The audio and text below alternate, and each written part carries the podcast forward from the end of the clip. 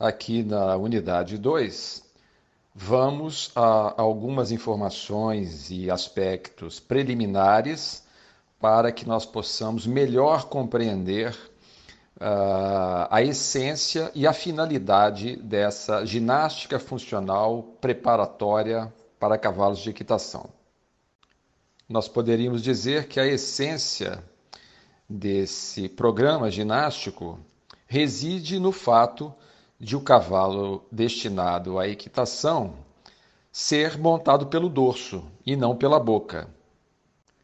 Ser montado pelo dorso significa que o cavalo será comandado pelas nossas ações que irão atuar na sua região dorsal, aquela parte que também é conhecida como espinha dorsal do cavalo. E sendo essa a nossa pretensão, nós precisamos preparar essa região mediante exercícios ginásticos e também estabelecendo um código de comunicação para que o cavalo compreenda a ação das ajudas às quais ele terá que interpretar e corresponder. E esse processo de ginasticar a coluna do cavalo e estabelecer um código de comunicação para que nós possamos acessá-la através das ajudas da equitação, é denominado equitabilidade, que nada mais é do que uma condição superior de desempenho funcional. E essa é a principal finalidade dessa ginástica, ou seja, tornar o cavalo equitável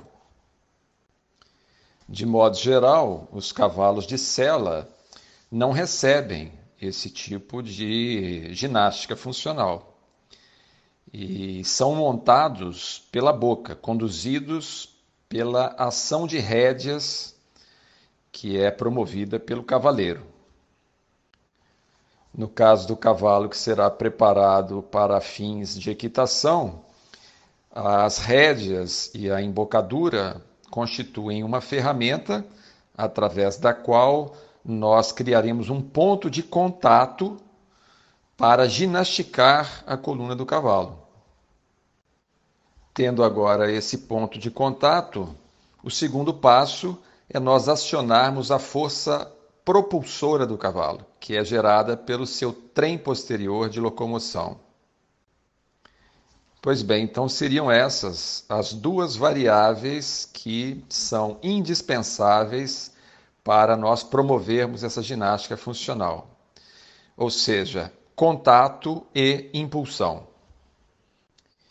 Encontrando para cada indivíduo a dosagem adequada de contato e impulsão, nós agora precisamos acrescentar os exercícios através dos quais essas variáveis irão atuar para ginasticar a coluna do cavalo.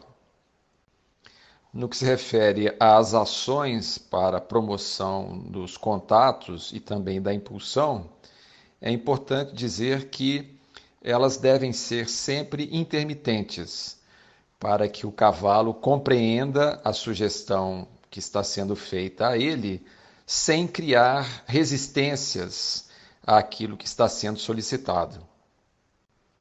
Essas ações devem acontecer como convites. Nós estamos convidando o cavalo, passando a ele uma informação. E quando elas tendem a ser exercidas de modo contínuo, o cavalo vai resistir a elas. É? Ou a, vai assumir uma atitude de incompreensão com relação àquilo que está sendo é, pedido pelo seu cavaleiro. Vamos a alguns exemplos. Né? Então, se eu tenho que entrar com uma ação de contato através das rédeas, eu devo fazer isso com um tempo de duração o mais curto possível, para que o cavalo não pese na minha mão, para que ele não entre com uma ação de resistência e, pior do que isso, para que ele não reaja de modo contrário àquela ação que está sendo impressa pelo cavaleiro. continuando com o mesmo exemplo. Então, se eu entrei com contato, peguei a boca do cavalo e ele não realizou a ação esperada por mim, eu vou aliviar e pegar novamente. Quantas vezes forem necessárias essas repetições. Pega, alivia, pega, alivia, até ele ficar por si mesmo realizando a ação que está sendo proposta. É importante lembrar que pegar a boca do cavalo não é puxar as rédeas para trás. É? Eu tenho que ter um ajuste de rédeas tal que, com o movimento de fechar os dedos sobre a rédea e não movimentar as minhas mãos, eu consiga acionar esse contato. Quanto menos nós movimentarmos as nossas mãos, maior estabilidade nós damos ao leme do cavalo que é aquela estrutura formada pelo pescoço e cabeça. E a estabilidade do leme tem participação muito relevante no equilíbrio do cavalo. No que se refere à outra variável, a impulsão, o mesmo raciocínio se aplica. Então, se eu estou entrando com as ajudas impulsoras, sejam elas de panturrilhas, ou de esporas, ou até mesmo de vara, eu não posso fazer com que essa ação seja contínua, ou seja, ela demore muito tempo. Então, nós mostramos a panturrilha para o cavalo e aliviamos, mostramos e aliviamos. A perna sempre relaxada no movimento do cavalo, informando e aliviando, informando e aliviando. A espora, a mesma coisa. A vara, quando necessário, a mesma coisa.